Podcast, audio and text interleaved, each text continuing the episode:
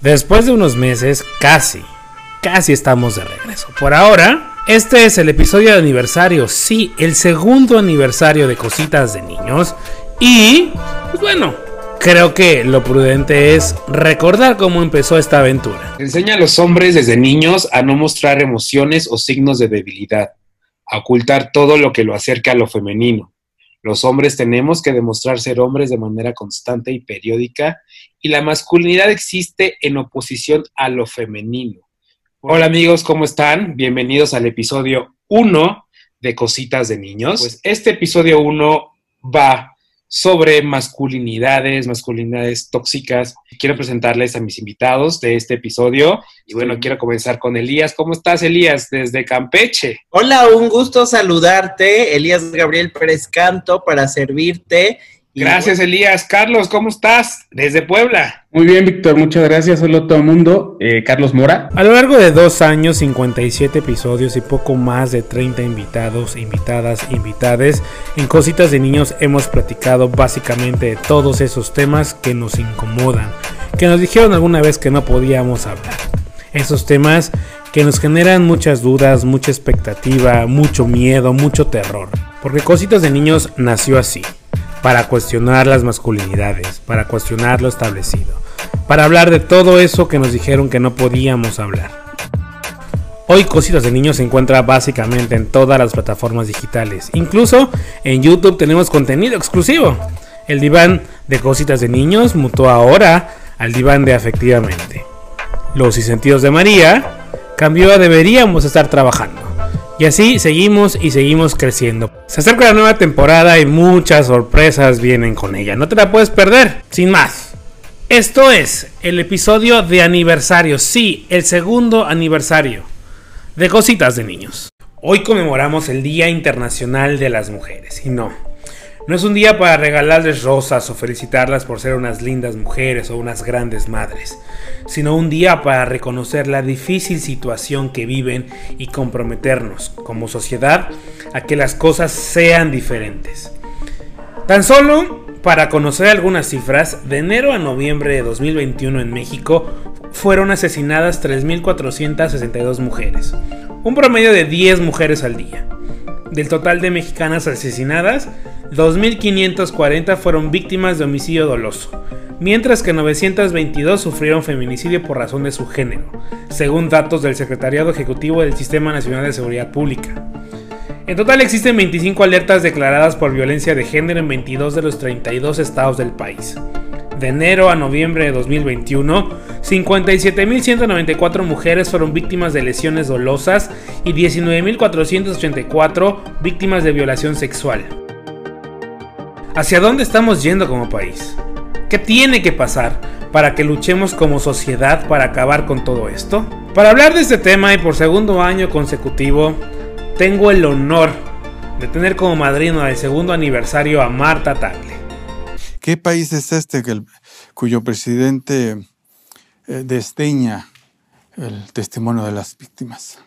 Es un país machista que empieza por el titular del Ejecutivo, por presidente, que vulnera desde ese espacio todos los días en las mañanas y cada vez que se le pregunta de las violencias, vulnera a las mujeres. ¿Qué país es este cuyos ciudadanos lo solapan y vitorean? Pues son ciudadanos que piensan como él, que están construidos en el machismo. Marta es licenciada en Ciencias Políticas y Administración Pública por la UNAM. Igualmente directora de Mujer Ideas AC, conferencista participante. Ha apoyado la campaña nacional por el derecho a decidir, integrante de la red Mujeres en Plural, Ciudad Feminista y Red por la Paridad Efectiva. Ha sido galardonada por el Instituto Nacional de las Mujeres y también galardonada con la presea Hermila Galindo otorgada por la Asamblea Legislativa de la Ciudad de México. Marta ha sido diputada federal, senadora y asesora de la Comisión Especial de Asuntos de la Juventud en la Cámara de Diputados. Ha sido coordinadora nacional de Mujeres de Convergencia, secretaria técnica de la Comisión de Mujeres de la Alianza por México, integrante de la presidencia colegiada del Congreso Nacional de Mujeres, coordinadora nacional de la Comisión de Mujeres de Convergencia. Y si le continúo, no termino este episodio, porque Marta es una mujer activista, una mujer que se ha involucrado en miles de iniciativas ciudadanas y lo tengo que decir y no, de verdad, no porque Marta sea la madrina de aniversario. Marta es el modelo de ciudadana comprometida que todos deberíamos de ser. Sin más, este es el episodio de aniversario, el segundo aniversario de Cositas de Niños. Les doy la bienvenida a este episodio especial de aniversario con un personaje, como ya lo vieron en la introducción. Marta estuvo el año pasado con nosotros, siendo la madrina de aniversario y, ¿por qué no? Que fuera otra vez madrina de aniversario, porque creo que, que es una mujer muy comprometida. El año pasado desde el Congreso, hoy lamentablemente ya no. Pero Marta sigue activa, es una mujer muy activa, una mujer muy comprometida con las causas ciudadanas y con la sociedad. Y qué mejor que invitarla de nuevo. Gracias, Marta, por aceptar la invitación otra vez. Con mucho gusto, Víctor, y además, pues nuevamente estar en el aniversario con ustedes, me da mucho, mucho gusto, Víctor, la posibilidad de hablar y bueno, el compromiso estará siempre desde la trinchera en la que me toque estar. Hoy estoy aquí desde la sociedad civil haciendo consultoría en género y derechos humanos y desde ahí voy a seguir dando la batalla. Ahí está bien, está bien. Mujeres comprometidas son las que hacen falta hoy en día. Pero bueno, Marta, la pregunta del millón y con la que arrancamos ¿Qué está pasando con las mujeres en México? Digo, estamos a 8 de marzo, Día Internacional de la Mujer, y creemos que hay que celebrar a la mujer porque es bonita, porque es linda, porque es la mejor mamá del mundo, pero nada más alejado del motivo del 8 de marzo. ¿Qué está pasando con las mujeres? Y pues yo creo que de unos años para acá se ha venido generando conciencia de que el 8 de marzo no es otro día de la madre, sino que es un día de lucha, de activismo, de exigir y de reclamar sobre nuestros derechos y de manera particular, eh, pues el, el, 8 de marzo de hace dos años, antes de que nos llegara de, de frente la pandemia, fue un parteaguas, ¿no? Esta marcha tan importante que se dio y que inundó varias calles de la Ciudad de México y de otras ciudades de colores violeta, pues puso en evidencia lo que el movimiento feminista está llegando hacer en México. Una, una gran primavera violeta de mujeres dispuestas a luchar por sus derechos y a reivindicar el 8 de marzo como lo que es, porque además eh, si recuerdas, al otro día se hizo el de, la, activación de nueve, ninguna se mueve, que además vuelve justamente a los orígenes del 8 de marzo. El 8 de marzo tiene como origen la lucha de las mujeres por sus derechos laborales y entre ellos justamente a la huelga. Entonces fue una especie de huelga simbólica, pero además para reclamar que tantas de nosotras no están entre nosotras, tantas mujeres que han muerto, que han muerto asesinadas y que desafortunadamente el gobierno, los gobiernos, los de antes, los de ahora, los de después siguen hacer, sin hacer nada. Entonces, pues eh, eh, yo creo que se ha ganado una conciencia de la importancia que tiene el 8 de marzo. Nos, eh, se nos atravesó en medio la pandemia y eso puso dificultades para una movilización más importante. Veremos este 8 de marzo cómo vuelve a haber una presencia de las mujeres, pero lo que sí yo tengo claro es que no hay vuelta atrás. Las mujeres estamos hoy en el espacio público recuperando, haciendo valer nuestra voz, que se escuche nuestra voz y vamos a seguir desde diferentes trincheras pues exigiendo eh, que un Estado eh, pues realmente haga las cosas a favor de los derechos de las mujeres y que ponga un alto a, los, a las violencias que nos están matando. De un año, del año pasado que hablamos al día de hoy, pues hubiéramos pensado en aquel momento que las cosas iban a cambiar, que iban a mejorar, que al menos íbamos a ver una luz en el camino, pero creo que las cosas no son así. ¿Qué está pasando, Marta? ¿Qué está sucediendo? Sí, es muy difícil que conforme pasan los años, año tras año, día tras día, cada momento vemos que las cosas no cambian y el lugar no solamente no cambian, sino que empeoran. Eh, y que a pesar de, lo, de los muchos esfuerzos que muchas mujeres hacen en diferentes espacios, por levantar la voz, por señalar que lo que está pasando, pues también tenemos una sociedad cada vez más indiferente, ¿no? Este, nos enteramos cada vez más de feminicidios realmente atroces, de, en los que están involucrados niñas, mujeres menores de edad, y en los cuales a lo mejor la condenocracia nos gana un ratito y, se levanta la voz y, vamos al que sigue, ¿no? Entonces es, es, es, a veces hasta frustrante, ¿no? Porque a pesar de los múltiples esfuerzos de mujeres empujando legislaciones, presupuestos, programas, mujeres eh, invadiendo las calles, haciendo activismo, las cosas no cambian, vamos, vamos para atrás y uno diría, bueno, pues eh, en, no nada más se trata porque siempre nos quieren colocar, en especial en México, como el feminismo en esta última etapa de la administración como un grupo que estamos a favor o en contra del gobierno y no es así, siempre hemos estado resistiéndonos frente al gobierno que esté, el del PRI, el del PAN, ahora el de Morena y desafortunadamente por lo que vemos vamos a seguir frente a los gobiernos que lleguen porque no ningún gobierno que llegue ni a nivel federal ni a nivel local está resolviendo los problemas que enfrentan las mujeres y lo peor de todo es que tampoco se ve que alguno tenga un mínimo interés por, por cambiarlo. Este 8 de marzo vamos a estar escuchando alrededor de este día un montón de discursos gubernamentales, de políticos comprometidos y que quedan en el mero discurso político. O sea, van a decir que les preocupan mucho las mujeres, que van a hacer, que van a turnar. Y pasa el 8 de marzo y todo sigue igual, ¿no? Entonces, eh, eh, de los dichos a los hechos hay bastante trecho y desafortunadamente en ese trecho están quedando la vida de muchas mujeres.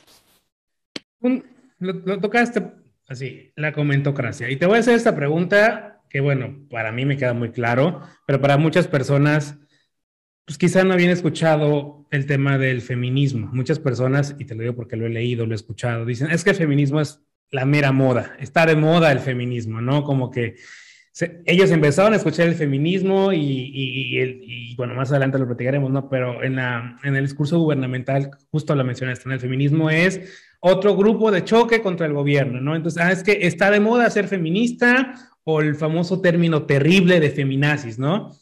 ¿Cómo, el feminismo, de dónde viene, cómo viene, cómo está ahorita luchando contra todo lo que está sucediendo? y la importancia de este movimiento.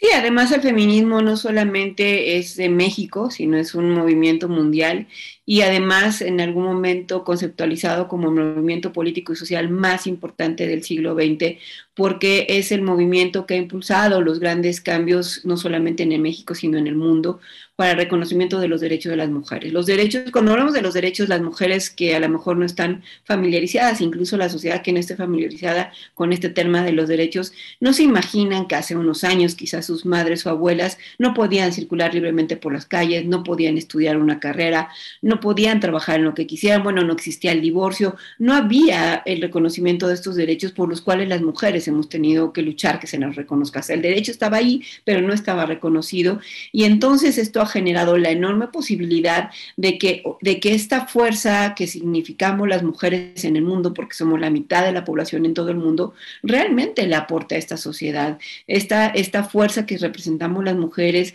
le aporte en la ciencia, en la investigación, en la producción, en todos los ámbitos donde las mujeres participamos, aportamos, crecemos, hacemos crecer las cosas, ¿no?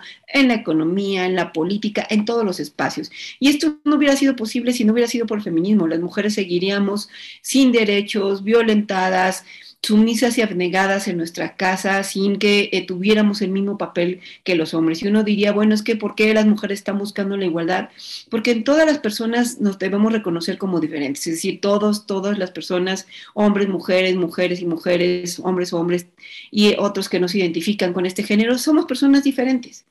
Pero la diferencia no tendría por qué hacernos desiguales. Es decir, el que tengamos una diferencia, en este caso de sexo, no tendría por qué darnos desigualdad. Y lo cierto es que se ha construido una gran cantidad de brechas de desigualdad de las mujeres a lo largo de la historia. Una brecha de desigualdad para el acceso al empleo, a la educación, al trabajo, a incluso el tiempo libre, ¿no? Eh, que hemos tenido que venir remontando. Por ejemplo, un dato importante para que quede como la dimensión de lo que significa. Hoy en día en el mundo, las mujeres, todas las mujeres, solamente poseemos el 1% de la riqueza mundial. Es decir, a pesar de que somos la mitad de la población, el 1% de la riqueza de todo el mundo le corresponde a las mujeres. Esa es una desigualdad enorme y eso es lo que ha hecho el feminismo. El feminismo es el que ha dado la oportunidad y las posibilidades de que las mujeres hoy estemos donde estemos sentadas, pero también hoy eh, una de las principales amenazas para todos esos derechos, pues es la violencia. Y es por eso que hoy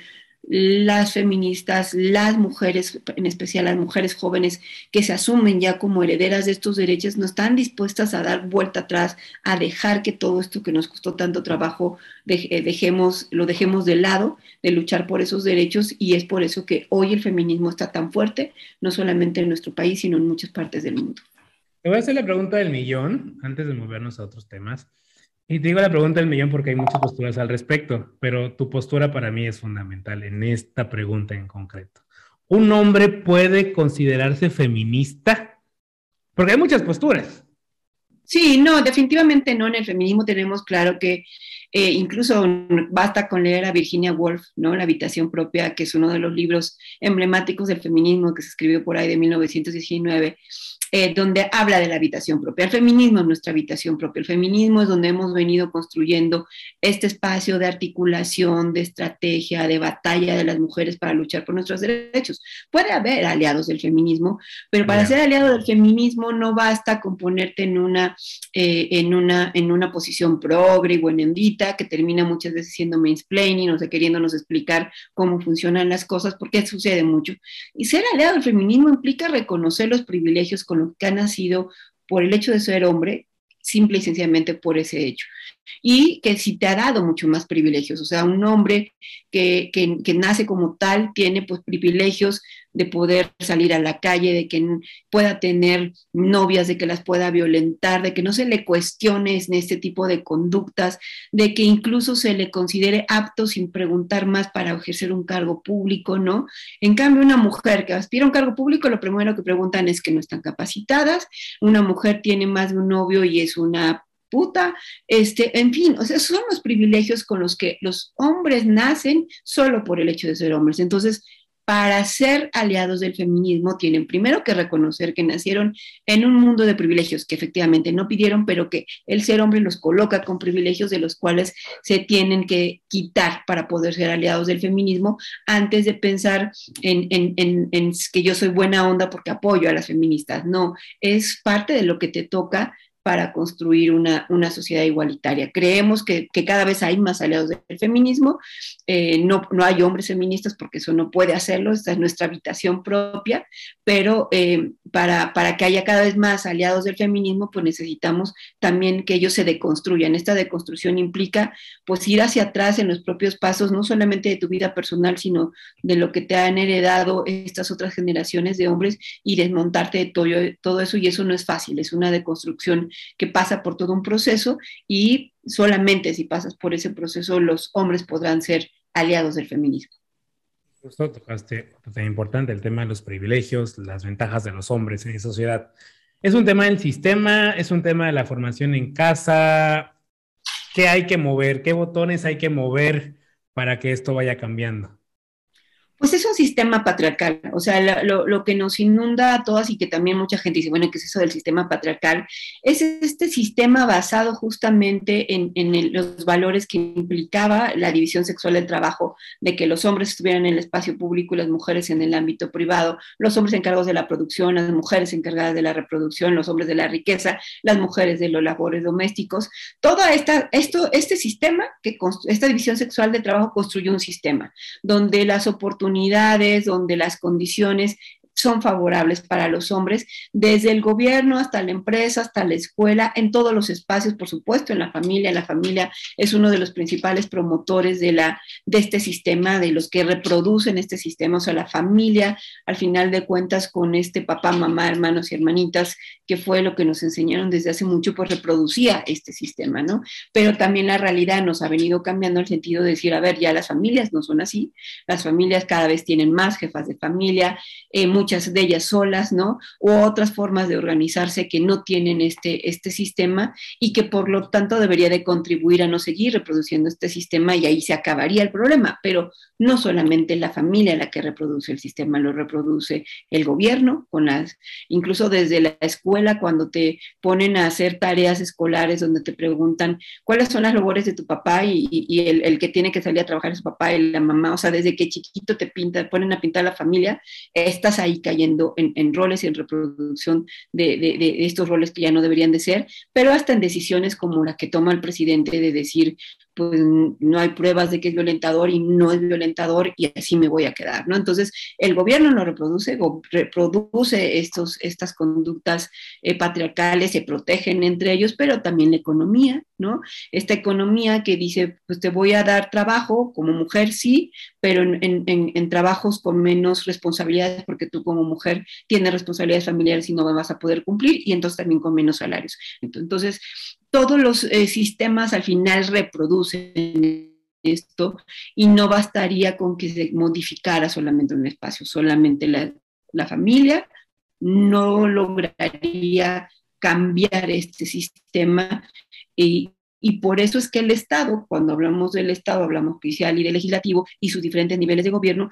tienen una responsabilidad para cambiar esto, para cambiar estas reglas del sistema que realmente le, valgan a las mujeres también y que dejen de reproducir este sistema patriarcal donde pues se siguen reproduciendo los privilegios para los hombres y además para los hombres con ciertas características, ¿no? Los hombres con estos estereotipos de género que marcan un hombre, hombre poderoso, rico, con dinero, blanco, ¿no?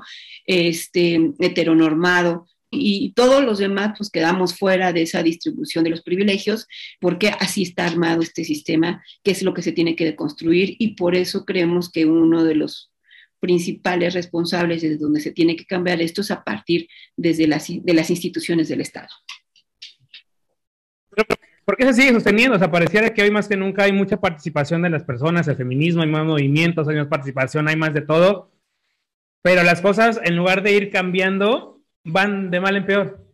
Es que las mujeres estamos en el poder, pero todavía no tenemos el poder, ¿no? O sea, hemos, hemos venido eh, haciéndole huecos a lo que se llama el techo de cristal, este techo que tenemos encima que no nos permite crecer y hemos venido ahí empujándolo y rompiéndolo, pero todavía no logramos tirar ese techo de cristal que nos limita a las mujeres, que es para llegar ahí donde se están tomando estas decisiones que realmente eh, eh, eh, son las que van a, cambiar la realidad de las, de las mujeres y de los hombres.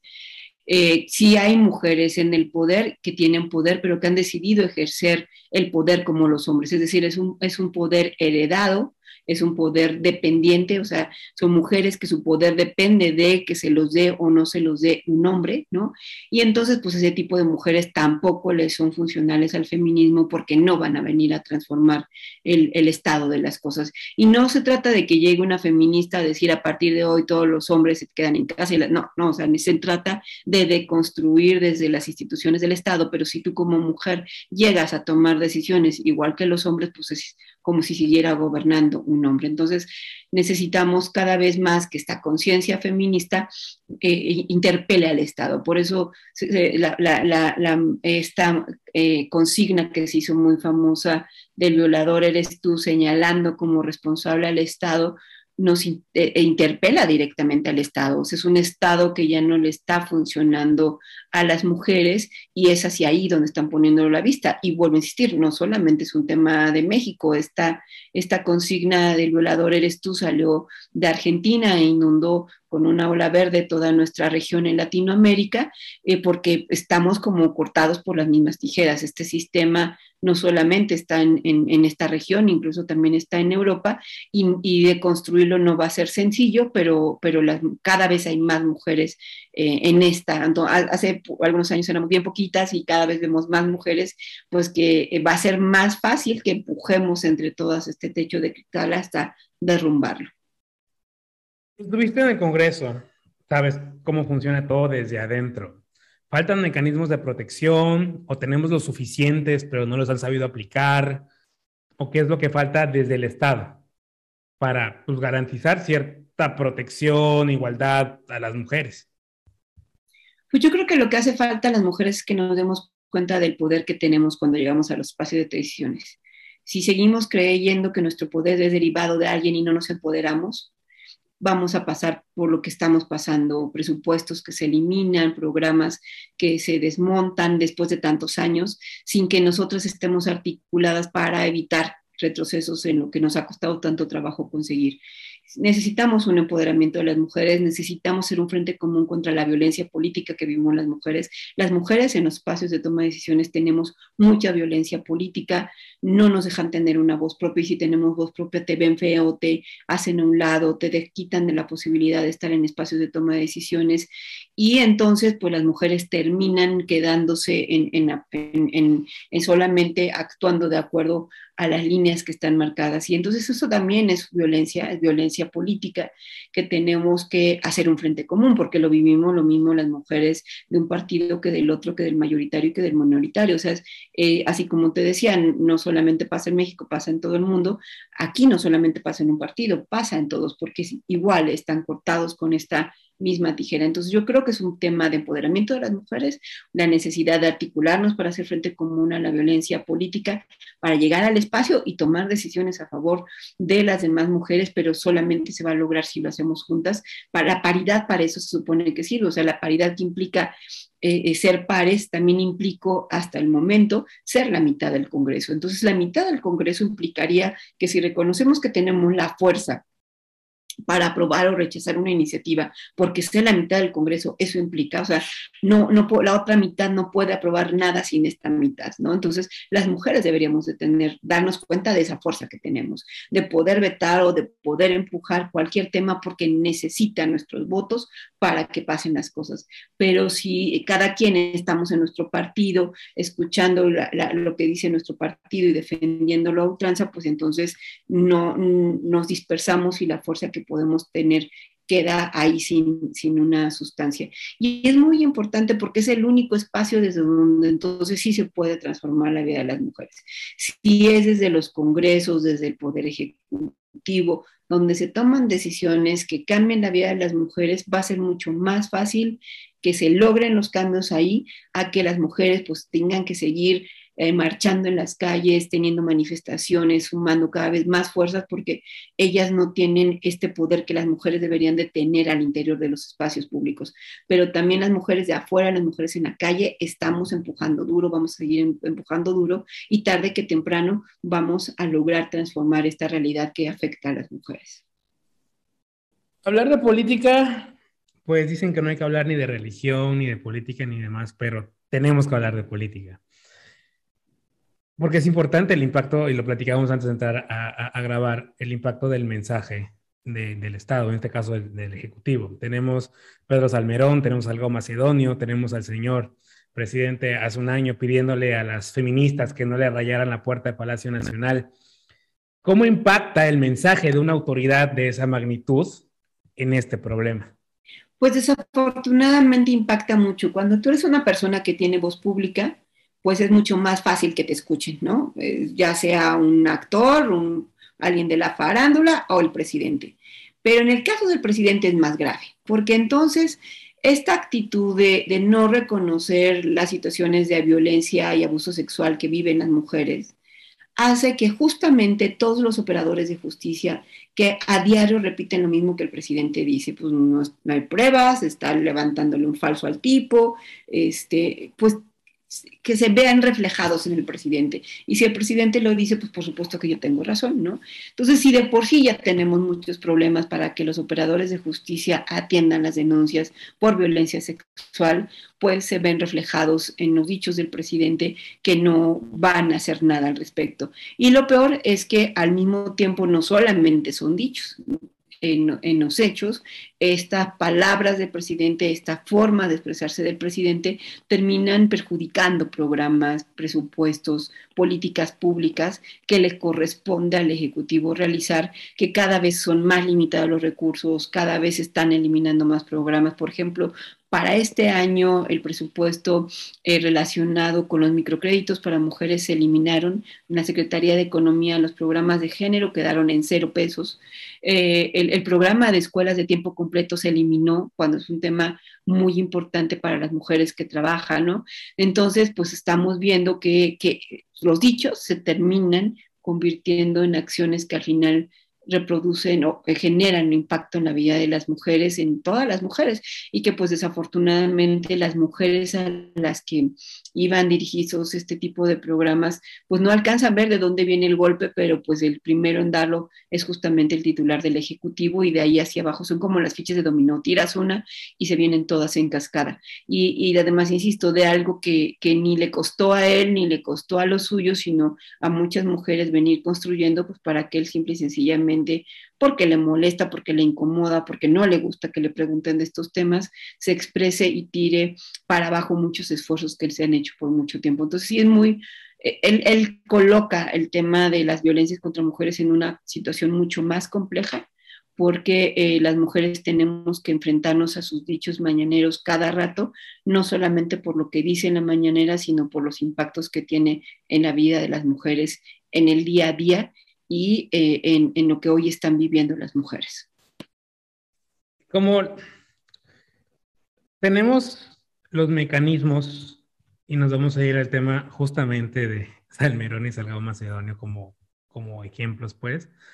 Eh, tenemos los mecanismos a nivel Estado para ejercer una denuncia, por ejemplo, como mujer en caso de violencia, qué tan factible es denunciarlo, tiene sentido que se haga. Y tengo esta pregunta porque muchas mujeres se la hacen. O sea, ¿tiene sentido que denuncie a mi, al hombre que me está violentando? ¿Tiene caso? O sea, veo, no les hacen nada.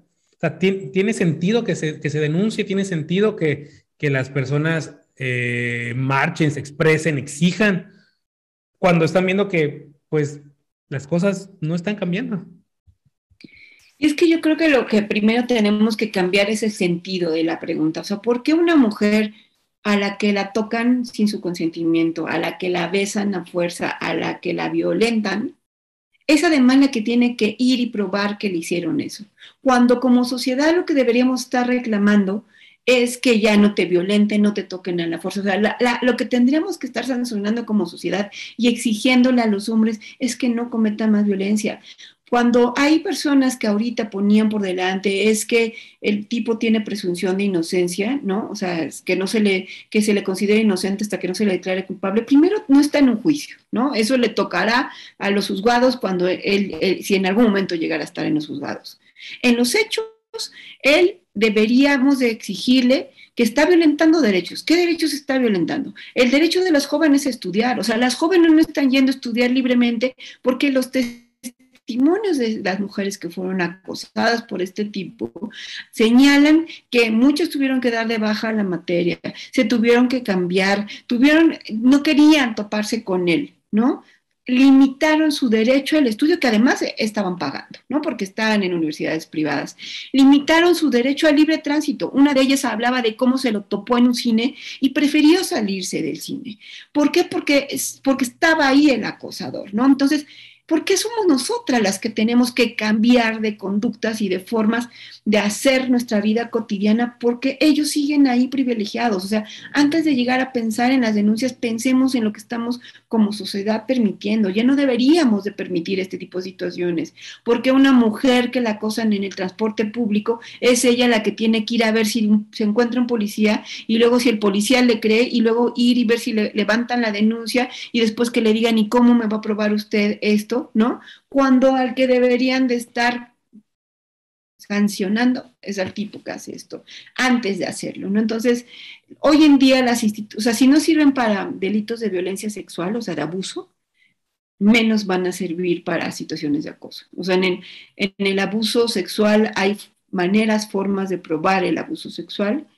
En el acoso sin duda hay daños, de, sobre todo de tipo psicológico, pero que cuesta más trabajo probar. Pero vuelvo a lo mismo, la carga de la prueba queda en la víctima, ¿no? Y además van en instituciones total absolutamente machistas, donde hay hombres que tienen esta misma mentalidad que tiene el presidente, que lo que primero que hacen es cuestionar a las mujeres y no creerles, ¿no? Y después si logras poner la denuncia porque eres una necia y dices, yo voy a seguir con el proceso de denuncia, no va a pasar nada. O sea, hoy en día las denuncias por acoso sexual no pasa nada. Las mujeres son las que terminan violentadas, estigmatizadas, porque cuando se hace del ámbito público, entonces ya no eres Marta Tagle, sino eres la acosada o la la que andaba levantándole falsos a Salmerón, ¿no? O sea, te estigmatizan. Y, y, en muchos de los casos las mujeres o terminan corridas de la escuela o terminan corridas del trabajo y no pasa nada, ¿no? El violentador ahí sigue campante. Incluso justo ayer hablaba con una política en Oaxaca que conoció de un maestro en una universidad allí en Oaxaca, lo corrieron de una universidad, se fue a otra universidad, ¿no? Y afortunadamente ella le dio el, seguimiento porque fue y habló a la otra universidad para decirle, no lo contraten porque lo despidieron de allá por acosador, ¿no? Pero si no, no pasa absolutamente nada, siguen ahí acosando en los espacios en los que están porque no hay una sanción ni pública ni de ningún tipo para este tipo de situaciones. Pareciera por todo lo que mencionas, que quien nos escucha puede decir, bueno, es que esta es una, es una lucha de las mujeres por las mujeres y no hay más. ¿Cómo nosotros los hombres podemos empezar a, que, o sea, cambiar esta situación? ¿Cómo nosotros los hombres podemos colaborar, ayudar, eh, tratar de cambiar pues, todo esto? O sea, por ejemplo, en el caso de, de las denuncias eh, por acoso, que ya, bueno, tenemos el caso concreto de esta persona cómo nosotros podemos apoyarlas. Digo, finalmente, muchas veces, pues pueden decir, no, nosotros las mujeres no necesitamos de su ayuda, porque bueno, hay mujeres que dicen, no necesitamos de un hombre, pero pues si nosotros queremos ayudar, ¿cómo podemos hacerlo? Pues mira, yo creo que de entrada no quedándose eh, impávido ante lo que sucede, es decir, yo, por ejemplo, tengo un hijo ya joven, ¿no? Está estudiando en la universidad y él mismo me ha dicho, cuando hay fiesta, los chavos se quieren pasar con las chavas solamente porque tomaron alguna copa de más y creen que se pueden pasar de lanza y yo les pongo un alto, ¿no? Obviamente no se trata que se peleen, pero me parece que los hombres también tienen que poner desde sus propias actitudes un alto a lo que pasa. Hoy en día entre los jóvenes está la moda de pasarse los dichosos packs, estas fotografías de, eh, sus compañeras en, en, situaciones de, pues, íntimas, ¿no? Y que se las transmiten, o sea, en lugar de estarse riendo y transmitiéndose el pack, pongan un alto, denuncien esto ante las autoridades escolares y no dejen que suceda. Es decir, el, creo que también dentro de los hombres está un poner un no y, y no y no por sentirme eh, eh, identificado con mis compañeros, voy a aceptar estas violencias que estamos viendo eh, y, reírme con ellos por lo que están pasando, sino empezar por nosotros por poner un alto. O sea, ¿cuántas veces los chicos se han reído de sus compañeras cuando sale llorando o cuando es molestada por alguien en lugar de poner un alto y decir, a ver, ella no merece ese trato, ¿no? Entonces, creo que desde nuestro propio espacio donde cada una de nosotros y esté, tenemos muchas cosas por hacer por ponerle un alto a la violencia, no seguir reproduciendo estos chistes sexistas, estos memes misóginos que abundan en las redes sociales, no riendo de las situaciones que pasan las mujeres, este, si somos testigos de situaciones de acoso, obviamente acompañar a las mujeres que así lo quieran hacer, dar testimonio de lo que está sucediendo, o sea, poner un alto, no ser cómplices de, este tipo de situaciones, porque desafortunadamente vemos que las mujeres enfrentan este tipo de, situaciones de violencia solas, ¿no? O sea, son las que se, se levantan a denunciar solas, son las que, y obviamente en estas situaciones hubo hombres que estuvieron ahí, que se dieron cuenta de lo que estaba sucediendo y que no actuaron. Entonces creo que muy importante pues hacer conciencia y no por sentirse parte del grupo, este, voy a callarme por con tal de tener identidad, ¿no? Eh, o que el problema es que es justamente estos roles de género han hecho creer que los hombres van a ser más hombres si son así como son estos acosadores. Y no, los hombres que realmente tienen valor y dignidad son aquellos que tienen la capacidad de ponerse incluso en los zapatos de esa mujer que está sufriendo acoso y que está siendo violentada y eso no lo va a hacer menos hombre. Entonces pasa por deconstruirse desde dónde está mi masculinidad. Mi masculinidad no está en ser más macho, sino en ser más hombre, un hombre con valores, con forma, una forma de pensar diferente, porque como tú decías, esto no se trata de por las mujeres, para las mujeres y hasta donde lleguemos solamente con las mujeres. Esto nos va a construir como una sociedad diferente, más justa, más equitativa, que nos tratemos todos como iguales, que todos compartamos las oportunidades y las condiciones y vamos a tener una mejor sociedad. Pero para eso también necesitamos que los hombres contribuyan con sí mismos a deconstruirse, a no seguir reproduciendo el machismo con el cual pues han sido formados y en el cual habitan diariamente y que aunque es difícil pues también saber que tienen la posibilidad de vivir de otra manera. Es una pregunta que se me pasó a hacerte al principio cuando hablábamos de feminismo y te la quiero hacer porque en redes sociales siempre el 8 de marzo pues hay mucha polémica, ¿no? El tema de, es que mujeres, ¿no? Es que estas mujeres a mí no me representan, ¿no? Cuando hay, desmanes, pues, que están rayando, que están haciendo todo lo que pasa siempre en cada, en cada, en cada marcha. ¿Qué es, qué sí es el feminismo, qué no es el feminismo? Y para todas las mujeres que dicen, es que esas mujeres no me representan porque fueron a pintar el hemiciclo a Juárez y demás, ¿qué les dices a esas mujeres que dicen que no las representan? O sea, ¿por qué es necesario que suceda? Sí, pues yo creo que, que, ninguna está buscando representar a las otras mujeres, sino que las mujeres que están eh, buscando formas eh, eh, radicales de expresar su enojo, lo hacen justamente porque tienen una, una, manera de expresar el enojo, la rabia, de lo que ha implicado tantos años hacer tantas cosas y que no cambie. O sea, es decir, las mujeres hemos intentado de todo, políticas, presupuestos, leyes, manifestaciones, ¿no? en paz y no en paz, de todas formas y siguen sin hacernos caso. cuando tú conoces de historias de cuerpos de mujeres mutilados, tratados salvajemente, eh, la rabia que sientes de que no pase nada, es la que se ve reflejada en estas formas de manifestación de las mujeres. Pero en el feminismo caben muchas maneras de ser y de expresarse, ¿no? En el feminismo también hay quienes creen que, que hay que manifestarse, y creo que son incluso las muchas más. Obviamente se ve, se ve más estas expresiones eh, radicales del feminismo porque son mucho más visibles, pero si tú ves las marchas, generalmente son cientos o miles de manifestantes que portan carpetas, que, que, carteles que van de manera lúdica, que se disfrazan, en fin, muchas maneras de expresión de las feministas, de las cuales no parece ser que no existieron porque no las vimos, pero allí hay muchas otras formas de expresión. Se ve lo más, eh, lo más visible es el que pintarrajearon y demás, pero incluso yo me pregunto, o sea, ¿por qué cuando va a haber marchas de mujeres, de entrada tapean todo de, de, de vallas y ahí ponen tres o cuatro filas de granaderos, que en teoría ya no hay granaderos, entonces ponen granaderas. O sea, luego dicen, es que las mujeres están violentando a otras mujeres. Violentan las que ponen a mujeres ahí. En este caso, la jefa de gobierno que decide poner a mujeres para que le hagan frente a otras mujeres, ¿no? Eso de, eso de entrada es una provocación, es una decir, a ver, este, ven y, trata de pasar, ¿no? Es como, como cuando somos adolescentes y nos dicen, no hagas esto, pues vas y lo haces, porque nos están provocándolas, ¿no? Y generalmente lo hacen solo en manifestaciones de mujeres, no lo hacen en otro tipo de manifestaciones, y si no, veamos lo que apenas ocurrió con normalistas allá en, en Acapulco, ¿no? Ahí, ahí sí no hay que utilizar la Guardia Nacional, ahí sí eh, este, la alcaldesa no quiso reprimirlos, ¿no? Pero aquí cada rato es una provocación tremenda. Digo, son las menos, es una forma de expresión, es una forma de decir, ya estamos hartas, estamos cansadas, este estado tiene que cambiar y ahí está una forma de expresión. Pero junto a ella, junto a esta que es una sola forma de expresión, hay muchísimas otras formas de expresión que yo les invitaría a que vieran esta marcha del 8 de marzo, que se sumen a alguno de los contingentes, que vean lo festivo que puede ser. Yo ese, tipo de marchas me encanta porque termino como en, como en una catarsis, brincando, cantando, echando porras, por lo que implica esas movilizaciones de mujeres. Eh, cuando ves a las jóvenes, brinca y brinca y tú ya no das para más, pero ahí voy, ahí voy atrás de ellas. Es, es, hay que ir y hay que ver eso, otra cosa que significan estas manifestaciones de mujeres, porque hay mucho más de lo que solamente llama la atención, que son estas formas más radicales que las mujeres están que están haciendo. Y pues hasta el propio presidente ha dicho que él es radical, ¿no? O sea, no sé por qué critica que las mujeres seamos radicales lamentablemente nuestro presidente es machista más no poder.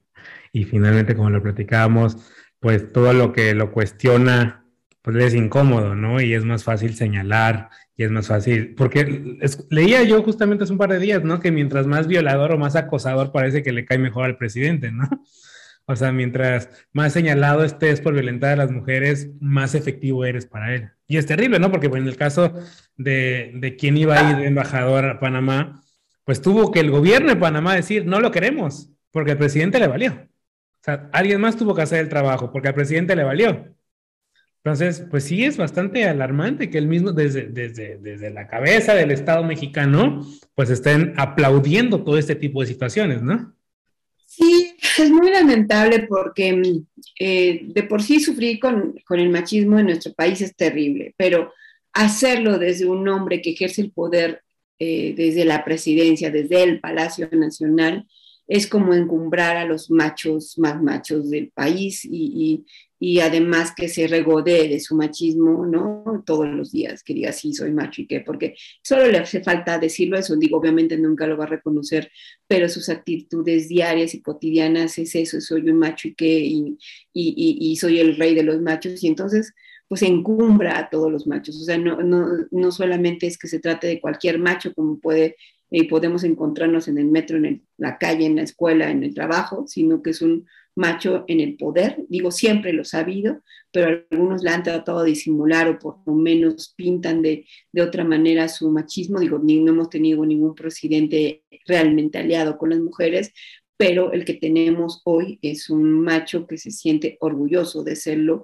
que no pretende cambiar y que además, pues cada vez que lo increpas, se pone más necio, ¿no? Se va encerrando más, encerrando más, y como las cosas no se le han estado dando como han querido, pues conforme pasan los años de su administración, vemos a un personaje cada vez encerrado más en sí mismo, escuchando solamente a los que le rodean y los que le rodean pues son personajes que son capaces de ponerles tweets agresivos para que los lean la mañanera, ¿no?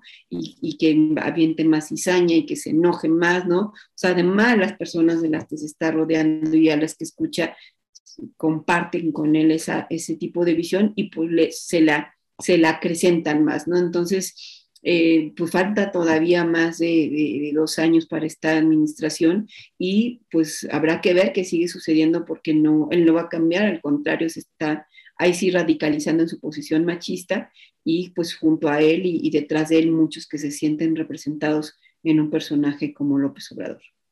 Como decías, ¿no? O sea, no por poner más mujeres es el presidente más feminista, ¿no? Lamentablemente ahí tenemos ejemplos de mujeres que han sido cómplices de él y que el año pasado, recuerdo, le estaban aplaudiendo el pleno 8 de marzo, que sí, que el presidente más feminista y es como... ¡Ugh! El año pasado, desde el Congreso, estuviste como siempre muy activa teniendo estos temas, tenías, me acuerdo, cientos de proyectos y demás. ¿Qué estás haciendo hoy en esta lucha, Marta? Pues mira, yo eh, sigo, seguiré siempre desde cualquier espacio donde esté trabajando a favor de la agenda, empujando temas, haciendo cabildeo, siempre, siempre, desde donde esté eh, a favor, mi agenda a favor de los derechos de las mujeres es un compromiso personal que tengo. Hoy de manera particular estoy desde sociedad civil participando en diferentes eh, apuestas. Una de ellas es en una red de, de, de, organizaciones que se llama Aliadas, que nos aliamos con organizaciones internacionales como Equality Now y, y CEGIL para impulsar eh, diferentes temas. Uno de ellos es justamente una mejor legislación para el tema de abuso sexual. Eh, yo dejé todavía como legisladora presentada una iniciativa de reforma al Código Penal que la vamos a seguir empujando, pero que estamos además trabajando para que se apruebe en otros estados porque las reformas al Código Penal eh, es mejor hacerlas en cada estado. Eh, vamos a trabajar en ello. En esta misma Alianza de Mujeres trabajamos por presupuestos públicos que sean realmente eh, eh, para la igualdad entre mujeres y hombres y vamos a seguir incidiendo en ese tema y muchos otros temas más, pero desde esta alianza de organizaciones vamos a, a seguir impulsando temas, trabajando, haciendo presencia teniendo voz pública y estoy en otras articulaciones. Las otras son Rebeldes con Causa, que somos un grupo de legisladoras, que somos plurales, que tenemos en nuestra agenda los derechos políticos de las mujeres y vamos a seguir ahí. Y así, te puedo contar de muchas redes, estoy en la de menstruación digna y hacemos un montón de planeación y cosas para este año, y en la de mujeres en plural, que vemos juicios de derechos políticos electorales, muchas, muchas redes. Hay veces que que la vida ya no me da para tanto chat y sin embargo cada vez sigo abriendo más este, y tratando de colaborar en, en, en cada uno de ellos para eh, desde esos espacios eh, eh, hacer lo que me toca hacer. Eso te lo digo y te lo reitero, y no porque estás aquí, siempre lo he dicho, eres de las mujeres más chingonas que conozco y de las más comprometidas que hay en esta sociedad, de verdad. Gracias, Marta. Creo que faltan muchas personas como tú realmente comprometidas con esta lucha que creo cada día se pone más difícil. ¿Cuál es tu pronóstico? ¿Saldremos pronto de esto? ¿Qué necesitamos cambiar para que esto, para que esto pues mejore de cierta forma, un poquito al menos? Pues mira, yo estoy convencida que las nuevas generaciones vienen ya diferentes, vienen construidas, nacidas en una, en una sociedad de más derechos reconocidos para mujeres. Son derechos que todavía no son alcanzables, pero que ya están ahí en la Constitución y que estas nuevas generaciones se saben herederas de esos derechos y que las veo dispuestas a no echar para atrás, las veo con mucha más fuerza, determinación, de querer cambiar las cosas, de luchar por el mundo que, les tocó vivir y el que quieren dejar. Y, yo tengo mucha fe en, en generaciones de, de, mujeres y hombres jóvenes que creo que pueden hacer las cosas diferentes. Y a mí ya no más, solo me toca seguirlas acompañando, empujando, aportando la experiencia que pueda tener, eh, siendo un medio para, para contribuir a que conquisten sus objetivos. Pero creo sin duda que esta es etapa de una nueva generación de jóvenes feministas que van a seguir haciendo lo que les toca hacer para cambiar este mundo en el que nos tocó vivir para que sea más justo para las mujeres. Marta, un último mensaje de tu parte. Pues este 8 de marzo es muy importante que las mujeres no dejemos de articularnos, de encontrar motivos para trabajar en conjunto, de hacer un frente común. Tenemos muchos retos por delante y la única manera de hacerle frente a esos retos es yendo juntas. Unidas avanzamos. Tus redes sociales, Marta, para que te escriban. Sí, pues es muy fácil que a mí me encuentren a través de las redes sociales, en Marta Tagle, eh, tanto en Facebook, en Twitter, en Instagram, y es muy fácil. Ahí me mandan todas personas mensajes y yo siempre respondo. Eso sí, es súper este, tecnológica. Marta siempre está pendiente y ahí siempre van a encontrar un tweet de Marta todo el día en Twitter. Muchísimas gracias, Marta, por tu tiempo. Gracias por ser la madrina por segundo año de este podcast, que de verdad te digo, tu aportación es invaluable y creo que cada año, pues, esperamos que las cosas cambien, pero pues no, no están cambiando para bien, creo yo. Gracias, Marta. Gracias, Víctor.